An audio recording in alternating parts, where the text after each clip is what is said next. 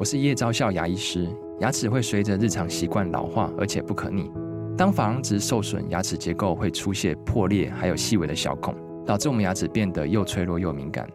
这边我真心推荐贝欧尼修复牙膏，内含 BioHAP 成分，搭配正确的刷牙习惯，经科学实证，可在两周有效让牙齿再矿化，修复受损珐琅质的细微小孔。相关资讯及购买通路，请参考资讯栏连结。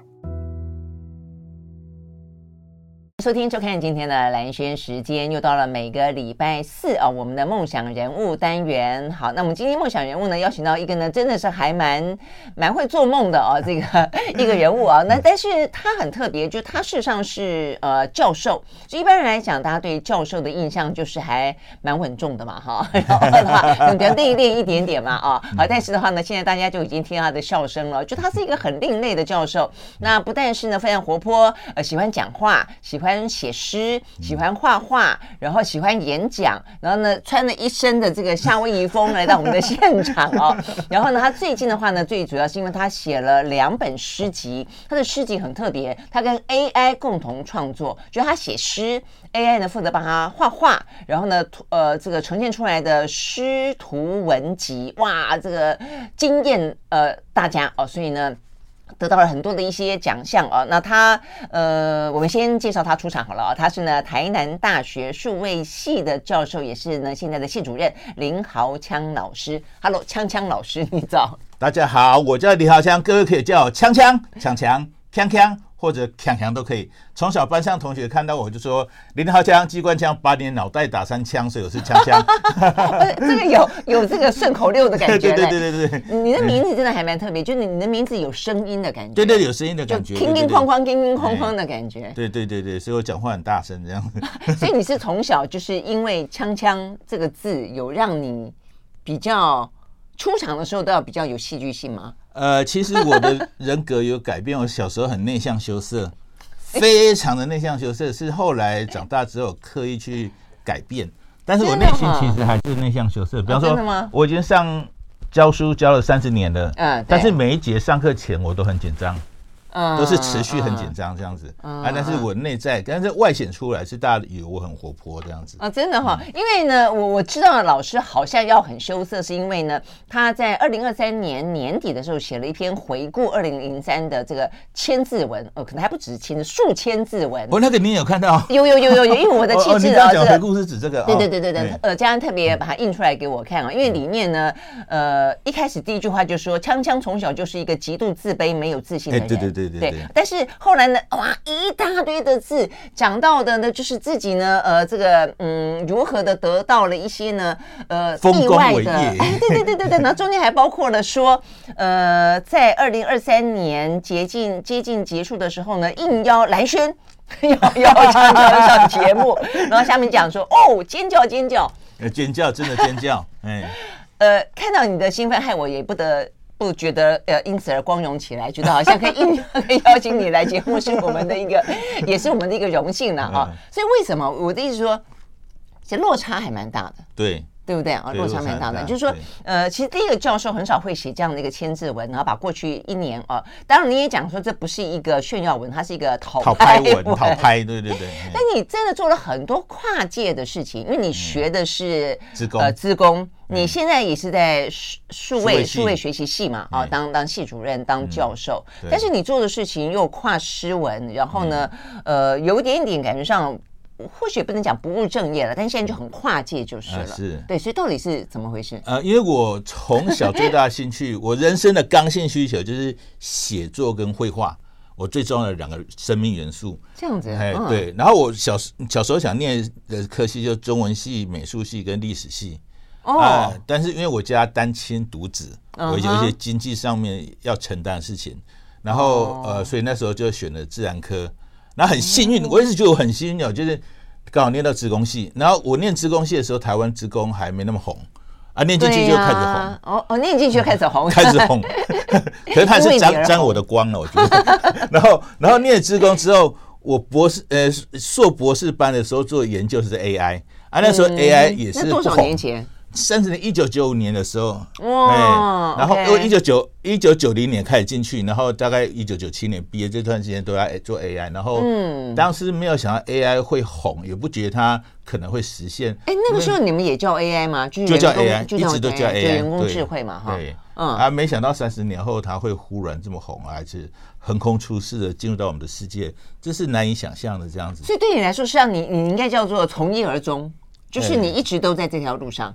这一直一直在这条路上，呃，绕着路走，绕着路走。对，哦，OK OK，好，但但是看起来绕着路走，却在三十年后证明了你当初选择是正确的，而且不只是正确的，而且呢，呃，你是先知。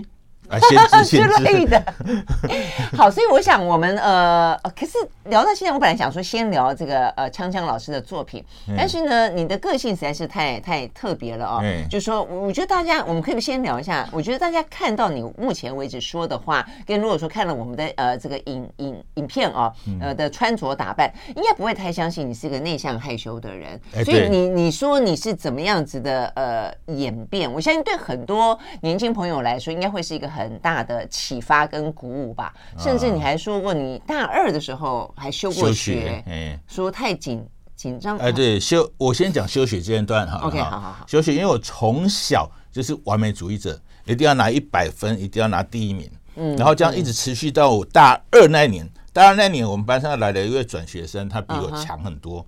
那你大学是念哪里？我念东吴大学啊，东吴。对对对。然后呃，大二的时候呢，这个所以你你。东吴，东吴那时候有资工系吗？呃，那时候叫电子计算机系，那、oh. 是全呃国第一个资讯科系。嗯，啊，那时候叫电电电算系，然后所以我要特别为我们母系宣传一下这样子。啊，有有有，我看你的长长的回顾文里面讲到说，你去年得到了呃 东吴的杰出校友。对对对对对，对，对。好，那虽然他是那个清大的博士毕业的哈，但是我是东吴的大学毕业。好，然后大二那年，我发现期中考发现。我肯定很可能拿不到第一名了，我可能会拿第二名，只是因为会拿第二名呢，就让我崩溃了。我决定要休学。那为了休学呢，我破釜沉舟做了什么事情呢？我在这个呃微分方程式那门课的期中考，交白卷，故意交白卷。那各位可能没有交白卷的经验，就是助教考卷发下来，我签上名字，什么都没有写，就站起来走到台前交卷。那这时候说风萧萧兮易水寒啊，那全场的同学都看着你，你觉得有有有看着你的感觉，我有印象。对对，有感感觉那意象哈，那感觉到人达到人生巅峰了，然后就走巅峰吗？不是谷底吗？谷底超多是谷底，那就走出了教室，去到教处领了申请书，然后拿去给这个导师签名。啊，所以你交出白卷的同时，你就决定要休学？我是决定要休学才交白卷，故意故意让我锻炼，让我绝对不可能再拿到第一名的，所以要锻炼，为了让自己锻炼。那你为什么要那么戏剧化呢？呃呃，就是这个人就是人格分裂啊。那然后然后我就拿着那个这个申请书去给导师，导师一看不得了，锵锵居然要休学，他劝退我。那一番苦口婆心呢，他总算让我心蒙退意。那这个心蒙退意之后呢，我就发现，哎呀，糟糕，眼前摆着一个事实啊。那这事实就是我的微分方程式已经交白卷了。哦，那怎么办呢？然后那个补考可以吗？啊，可以补考吗？呃，没有补考，导师提出个方法，他说还这件事情有解，因为刚好是他开的课啊。但是我们不行不公不义之事啊，对，是怎样呢？就是呃，他说，那你期中考不计分，期末考一试定生死。结论，我在微分方程式那门课拿到全班最高分。啊，这件事给我一个很大的人生观改变。我发现人生要成功要靠好狗运。所以我从此人生观改变了哦，叫做呃强运就是实力啊。嗯，那自从我为什么为什么你会觉得是好狗运？呃，因为我如果你不破釜沉舟，不破釜沉舟，我微分方程式可能也拿不到最最高分。那代表你还是有认真读啊？啊，那是只是期末考比较好考啊。哦，啊，那那这样哦，我我相信乔云就是实力之后呢，我就发现了这个。呃，我的好运就是我在学校的尾牙摸彩啊，当众背走一个电冰箱，然后 iPad 啊、平板啊、笔电啊，什么都抽过。所以你的好运从大二休学不成那个时候开始，开始变好运，因为我的人生观改变了，哦、人生观改变，我的态度都不一样，我变很乐观，完全相信正向力量，我相信。只要我觉得不会发生的事情，它就不会发生啊。他真的就让我真的让这样走上顺途。然后 连我有个好朋友，他抽中一个很棒的电脑，他老婆不让他用，他也送给我，所以我就就是连别好运都变成好运。最夸张的是，我到高雄关帝殿去点光明灯摸彩，那会儿摸中纯金金牌，哦 所以大家都没有见过纯金牌，我还真的拥有它这样子，所以那个对我的人生观改变太多，所以我用这样来影响我学生要。正向思考，真的哈、哦。但是好，我觉得你你当然中间一定有很多的戏剧比较跟夸大的成分在了哦。但听起来你在大二之前，你刚刚描述的崩溃是真的崩溃吗？就是说真的崩溃。嗯，因为因为到会想要休学，而且哎，有人到大学还那么在乎成绩的哦。对，我觉得你是一个很奇怪的人哈。所以我们休学了再回来继续聊，就是怎么样子？我觉得台湾的呃学。教育方式当然很容易让大家呃对于分数有一些莫名的执着以及名次了啊，我觉得是不是可以透过锵锵老师打破一下这个魔咒啊？因为原来他在大二那一年有那么剧烈变化的分水岭。马上回来。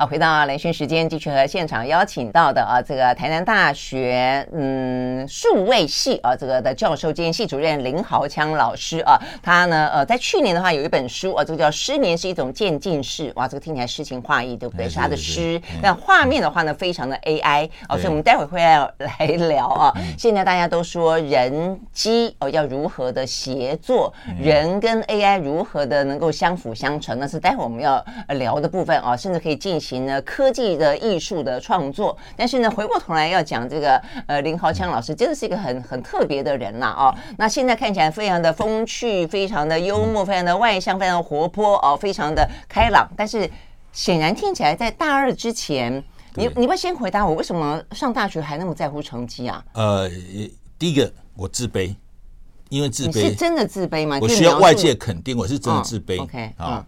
然后第二个呢，就是因为可是成绩都那么好，为什么会自卑啊？因为我我其实我从小都是第一名，然后、嗯、呃到了高中，我念台中一中还是名列前茅，但是我为了这个考理工组，嗯，所以我去念理工的的这个自然组，嗯、结果我原来擅长的社会科都不计分了，我的名次就掉下来了。嗯，掉下来之后呢，我就觉得我想要去让我重拾信心，所以我大学就很在乎那个第一名。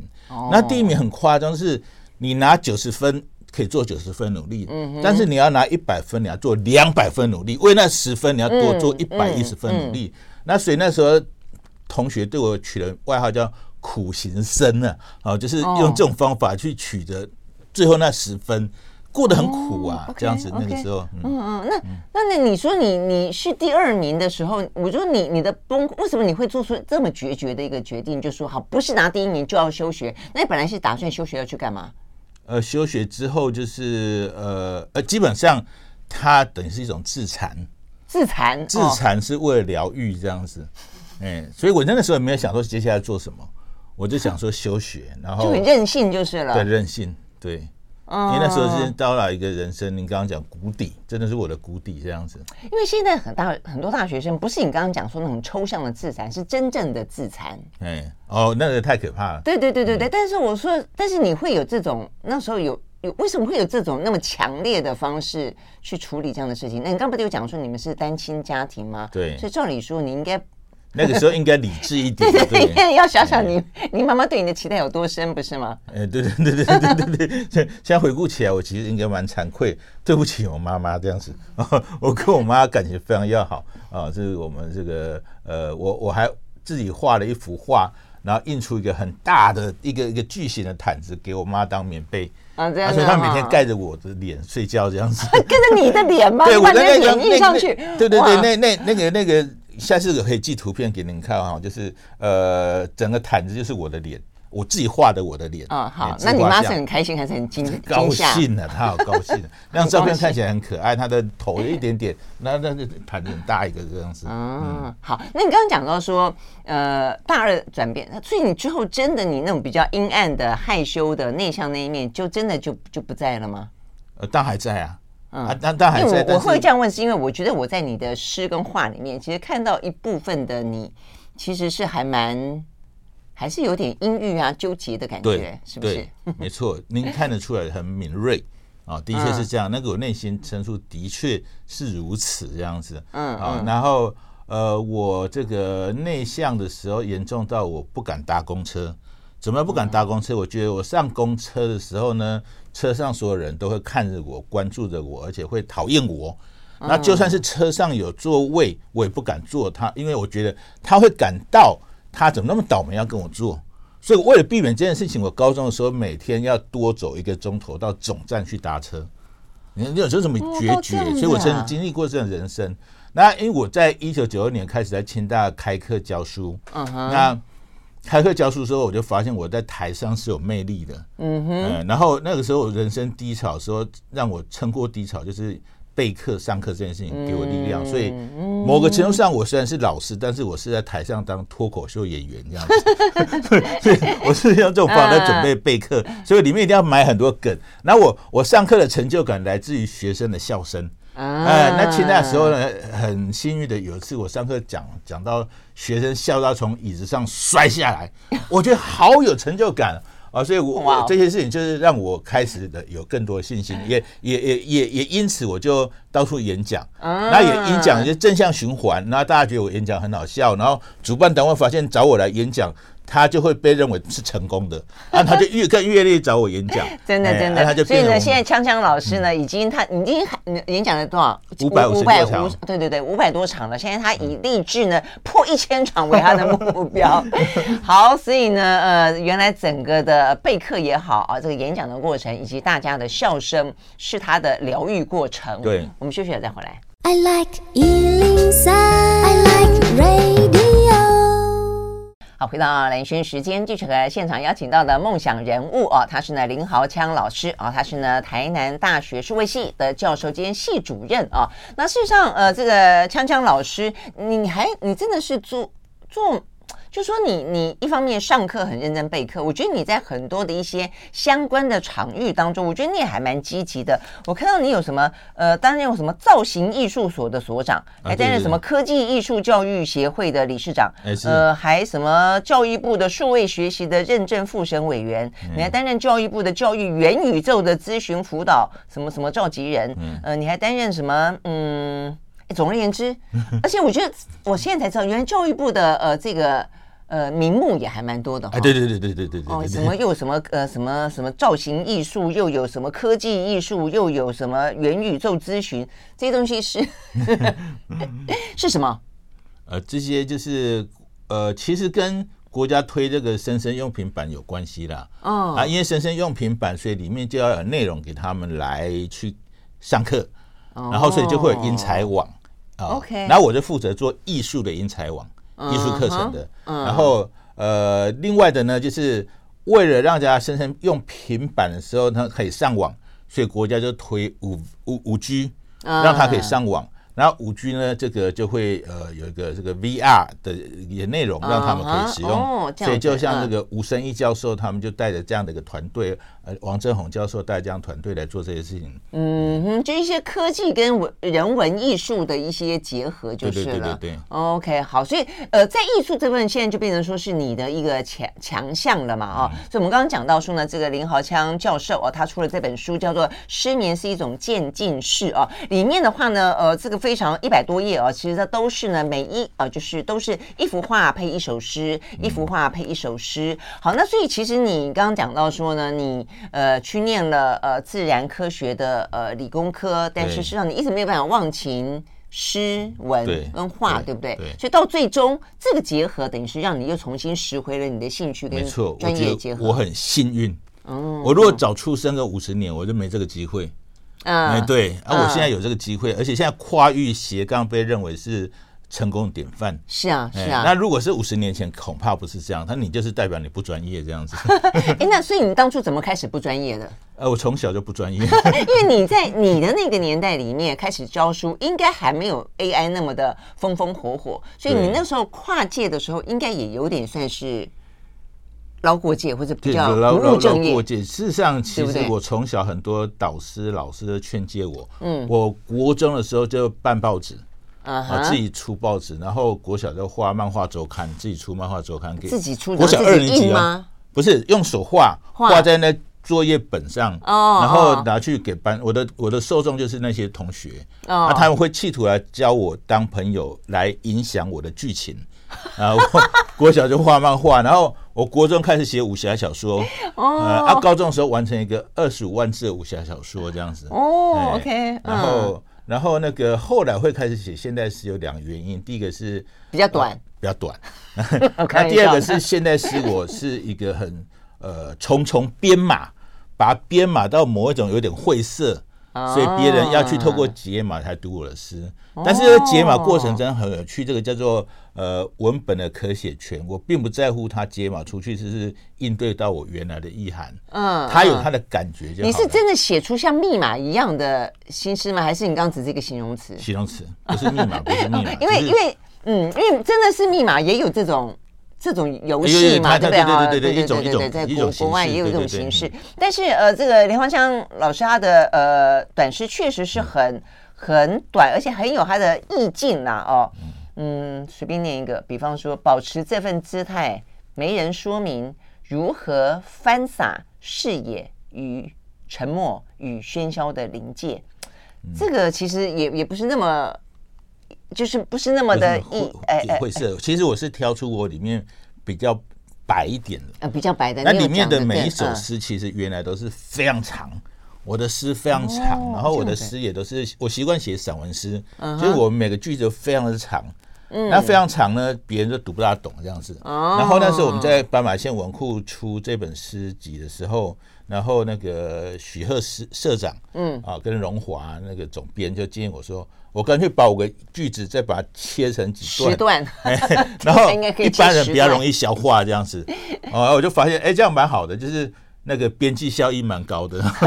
我我一句诗就可以当做一一句就可以当一首诗的这样子，真的是哈哎然后 AI 也比较容易懂这样子。哦，哎，好，那所以要讲，你什么时候开始跟 AI 结合？大概三年前，三年前。三年前我开始，其实我起心动念很简单，我一开始就讲，我最大的人生刚性需求就是文字跟这个绘画。嗯哼，然后所以我的起心动念很简单，就是希望 AI 读了我的诗之后会画什么东西出来。对，所以我想嗯了解这个 AI 对我的画的诠释。嗯嗯哎那所以我对它是做低度的控制哦，我不去控制他画出什么，，OK，啊，而是让他自己去想他要画什么。所以你好奇就是了。哎。哎，可是那时候 AI 事实上还没有这一次的什么 Chat GPT 的这个什么大规模语言生成模型的对。应用嘛，对，所以那个时候你是呃那个时候很早期有个叫 Disco Diffusion，那时候还写程式，哦也是一个软体哎你自己写程式。那时候那那个那个东西要写程式改它，哦。哎，所以那个东西现在没人在用了。嗯哼，啊，所以我历经很多 AI 画画的工具，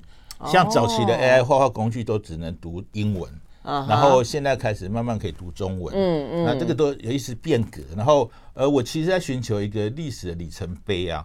那历史里程碑就是我们历经现在呃人类几百年才遇到一次瘟疫，然后我们遇到 COVID-19，所以历史会记在我们。嗯，然后我们呢也面临，我们也遇到这个 AI 真的进入到我们世界，因为二零二二年十一月 ChatGPT 横空出世的时候，寻常百姓也理解到、感受到 AI 的来临。嗯，所以我们也在写历史。所以我这本诗集的精神就是说，我在二零二三年做这个诗集，不不论它好不好，但是一百年后。人家来回顾就知道，原来人类跟 AI 共创是长这个样子，所以我在写一个里程碑。有点像二零二三年元年，对对对，AI 创艺术创作元年呢，那对那个时代的 AI 它画出什么东西来？对对对搞不好千百年后，你大家对于 AI 的理解已经可以画到 画到对对对。出神入化的什么局面了对哦？但是在二零二三年的时候，在强强老师给了一些 prompt 哦，这个提示之后，他是画出一个什么样的东西？好，那我们就先看看这个作为你书封面的这一个。这个是实际上是非常有意境的啊、哦。嗯、那呃，就美感来说，非常的美。它是两个人头的侧面。对，你要不要先告诉大家说，你你给了他什么样子的诗句，他画出这个东西？大家会非常意外，这首控制哦。基本上这首诗在讲失眠。嗯，我认为失眠是一种渐进，是它慢慢的渐进。然后里面还有个指标题叫做“冲突与妥协”。嗯，就是要睡觉要不要睡觉等等等等。哈，所以我就把这两个句子丢给 AI。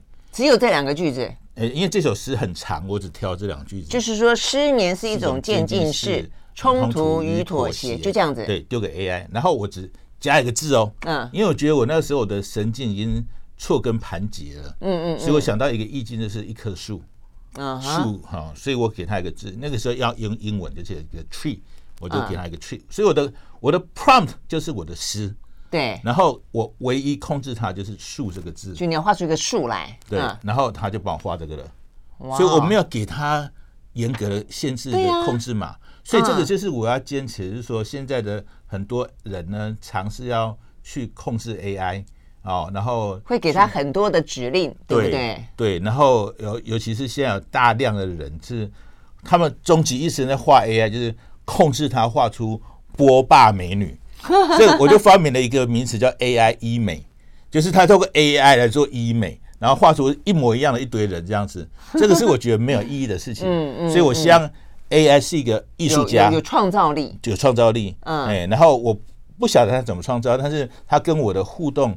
共创就成就这些作品。对呀、啊，我觉得实在太神奇了。所以，我们待会儿再会再呃继续来访问这个呃林豪强老师，因为我觉得我本来，所以我刚刚追问他很多哦，就包括说他是不是跟 AI 之间这个软体已经先有什么样互动，让他理解了强强老师的嗜好，或者他的一些呃画风，或者他的一些呃期待哦。那否则的话，这个 AI。很有创意啊，而且呢很有美感啊。他画出来，他选的颜色，他只给了一棵树，那结果呢，他竟然就从一棵树里面长出两个头。对，这两个头各自代表了一些可能失眠当中的妥协与冲突，对不对啊？那所以这个他本身又又很。他怎么这样想出来的哦？然后呢，怎么去呈现这个渐进的感觉？所以你会发现，从这两个人头的这个里面，就是一个就是有点渐进的感觉嘛。哦，从有点点空洞啦，有点玻璃啦，那进入到了一个呢比较嗯、呃、饱和呃比较茂密的一个状态。所以总而言之。呃，我们休息再回来请教这个呃强强老师。所以你觉得 AI 怎么样去理解你的事情？它为什么那么那么有有想象力跟创造力啊？那更不用说还有很多其他的画风。那其他的画风里面有些呢有达利的感觉，有些有毕卡索的感觉，这又是怎么回事？马上回来。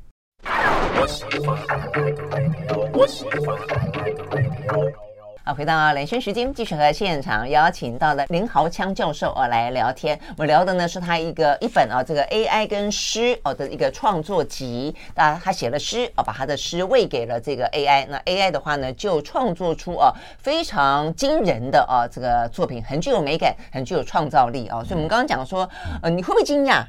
很惊讶，很惊讶，对不对？就是我的喜悦、惊奇，AI 可以跟我，我等有个灵魂伴侣，他在帮我画画，他跟我共创。因为我写的诗没有人要读啊，啊，所以他被迫读了我诗之后，还要告诉我感想，画出来，啊，我觉得很喜悦啊。画出这么美，对对对，哎，OK，那你，所以你要不要回答我？你你先先前有没有训练他？没有，因为像是现在的呃这个 Chat GPT，它是不断的去训练这个 AI 的巨大的这个语言模型，所以呢，它就里面有什么资料，它可能就吐出什么资料。所以你的 AI 是当初你写的程式，你有没有先给他什么样的资讯？哦，没有，我我用的 AI。纯粹是一些已经被训练好的 AI 工具，嗯哼，然后呃，我最想用的一个叫 Midjourney，然后那个是付费的，但是现在即便免费版的很多工具也是可以做这些事情，然后所以呢，它并不是我训练的，那换言之，他也没有办法去学习我的模式跟行为，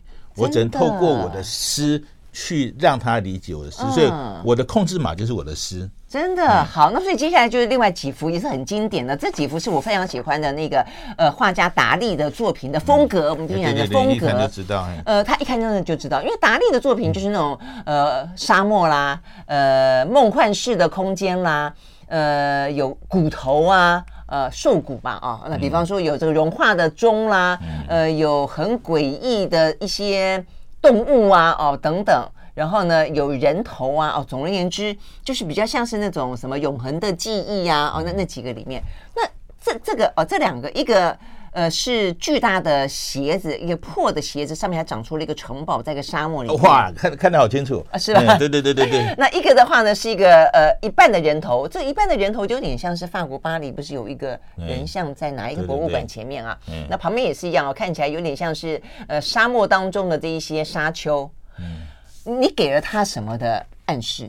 明示跟暗示，他为什么给出这个答案来？我先说明一下，是起心动念。呃，我在呃两年前的一个新书发表会，嗯，里面有稍微秀了一些我我 AI 画的图，嗯哼，那时候画的图比较浪漫一点，嗯，那在场就有一位视觉艺术家叫曾玉娟，啊，清大教授，他就说，你的诗明明很超现实啊，嗯，你应该画超现实风这样。那我的想法很简单，好，那我会给他超现实，所以我这幅画呢，因为这首诗本来就是个实验诗，叫。的逗点脚步在呃第二天的情节里行走，好，那那句话那那首诗本身那句话就不容易理解，呃，就很诡异。对，然后但是呢，它里面有脚印，有行走，脚步行走。然后我把这句诗丢给 AI 之后，是加了一个字，叫做超现实。OK，就这么简单，就 surreal 这样子。对，哎，那其他都没有加，就这样一个字而已哦。嗯，他就画出这个，画出一个鞋子。那有脚印，有城堡，那个你刚刚都描述过，对，所以你很讶异，他可以画出这个。哎，不过你这样讲，因为你给一个超现实，而且又是一个画，我觉得是蛮容易搜索到达利。对对对，因为达利就是一个超现实的代表中的代表，经典中的经典嘛啊。对，没错。哦，然后呃，所以呢，基本上因为这个诗本身也是抽象的，对，哎，所以他就画出这个。那当然，我也必须跟各位报告，我每一幅画都是历经一整天的这个尝试。有一大堆失败的作品，我从那挑了一一张我觉得最喜欢的，所以他会呃，他会吐出很多对因应你的诗的一个答案，对，OK，可以做很多。哎，那最夸张的是什么？最最不喜欢的，最最不喜欢，我现在一举不出例子。不喜欢作品相当当然相当多，所以我就不会发表这样子，但是我都会在我脸书上发。我画的无论多烂，脸书上都一定要发表。这张这幅画呢，就是在讲一个思念的感觉，所以那首诗在讲思念啊。思念。然后呃，然后我只加了一个字，就是您刚刚讲很明确，我就给他达利，D A L I。我只他给给了一个字叫达利哦，他就画出一张脸。然后我要跟各位报告，我从头到尾没有跟他说画侧脸，没有跟他说要画透明的脸，没有跟他说要画山跟云。我只给他达利跟我的诗，嗯，就是他主要从我的诗理解出来，所以他有个 language model 哈。这一张我觉得也是蛮蛮达利的，只是说对他这个达利，呃，只有这个人头比较比较不不那么达利，但是也还是蛮达利的。那你给了他什么样的暗示？哦，这这这这这个有故事啊，这个哈就是我每年每年最喜欢的季节，我这个人怕热，我喜欢冬天，我最喜欢这个是寒假过。冬，然后过年前那个学期末，我把成绩送出去了，无事一身轻，我就会找个咖啡厅在里面耍废，完全放空耍废。那有一天我到了一家没去过咖啡厅耍废半天之后，就发现我居然进入到一个美的境界，一个幻界化界。我就有人写下一首诗，就说无所事事啊，竟然是一种美学经验这样子。然后我就写了这样一首诗，然后隔天我就把这首诗拿来送给老板。然后老板就握着我手，感动说：“谢谢你送给我这首诗。可是昨天是本店最后一天营业，今天起本店开始倒闭了。然后所以对，那就倒闭那那那天我拿诗给他，那那那就留下一个悬念，因为当天点的是一个坦桑尼亚咖啡。嗯我会点坦桑尼亚，纯粹是那个名字吸引我。然后我觉得写进诗里面，我发现老师还蛮浪漫的。对对，写进诗里面很棒，这样啊。那那他给我的坦桑尼亚咖啡是有淡淡的烟草味，我也写在诗里面。OK，然后后来接下来几年就要寻找这样子一个咖啡。那经过几年都找不到，终于我有一个咖啡达人的好朋友，他跟我说：“强强，你知道坦桑尼亚咖啡根本不应该有烟草味，你那天喝到烟草味，纯粹是因为老板把豆子烘坏了，他过度烘焙了啊，所以我才知道那家店为什么会倒闭啊。所以经过这么多年来呢，这个故事要圆了起来。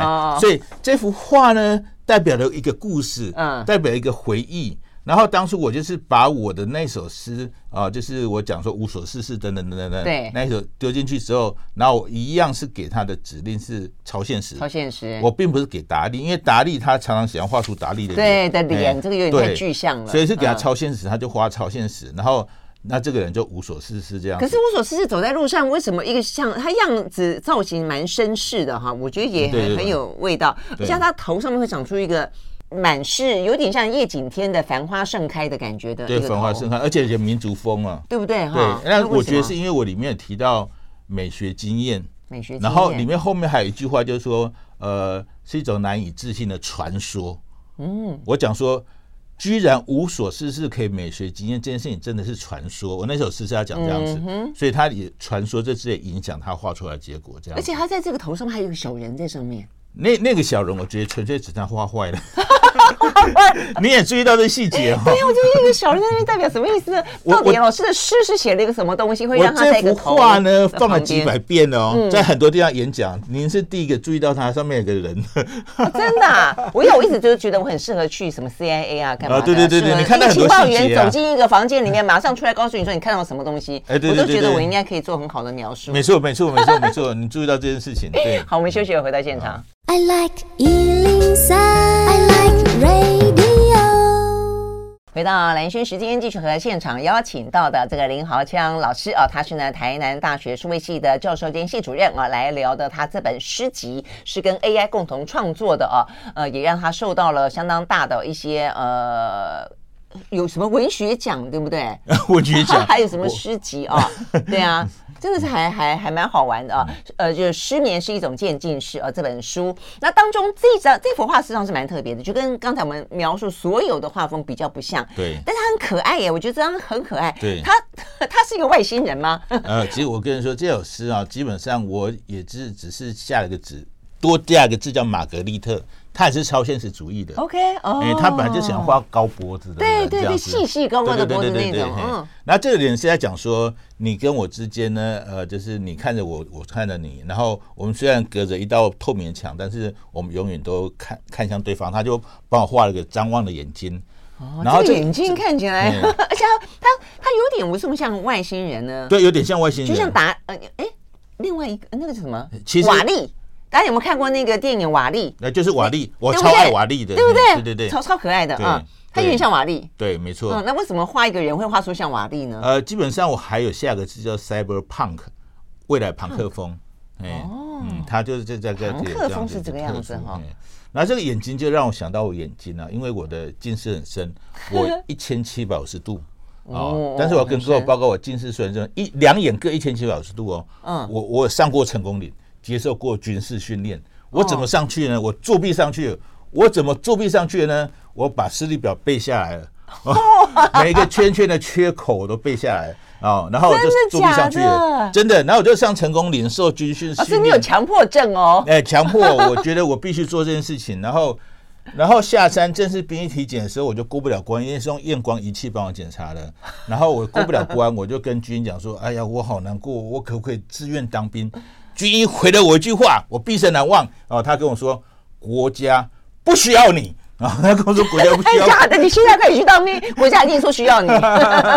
现在太老了。然 后为什么他觉得国家不需要你？对他就是这句话就让我锻炼了这样子，然后我就默默读大学教书了这样子。就是这幅画让我想到那个故事很好玩这样子，因为他讲那句话，我觉得他很严肃的讲句很好笑的话这样子，所以这个就变成我一个。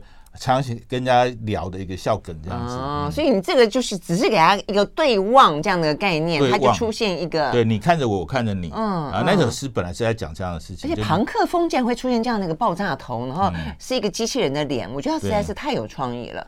好，所以呢，其实我觉得这就是真的趣味所在，呃，这也是呢这个呃林浩向老师不断的实验啊，很具有实验精神啊，走出来一条很前卫的路啊。那但是现在这个前卫呢，已经逐渐的被 ChatGPT 开始赶上。上了嘛，就是现在啊，开始画画了。哎，对对对，那所以你你现在走在前面，那你现在会想要继续创作，或者别人开始在讨论说啊，那这个 AI 开始呢，不断的被应用之后，有没有著作权的问题呀？啊，有没有一些什么对于人类来说，到底是帮助呢，还是可能是一种呃侵害呢，还是一种剥夺呢？你怎么看？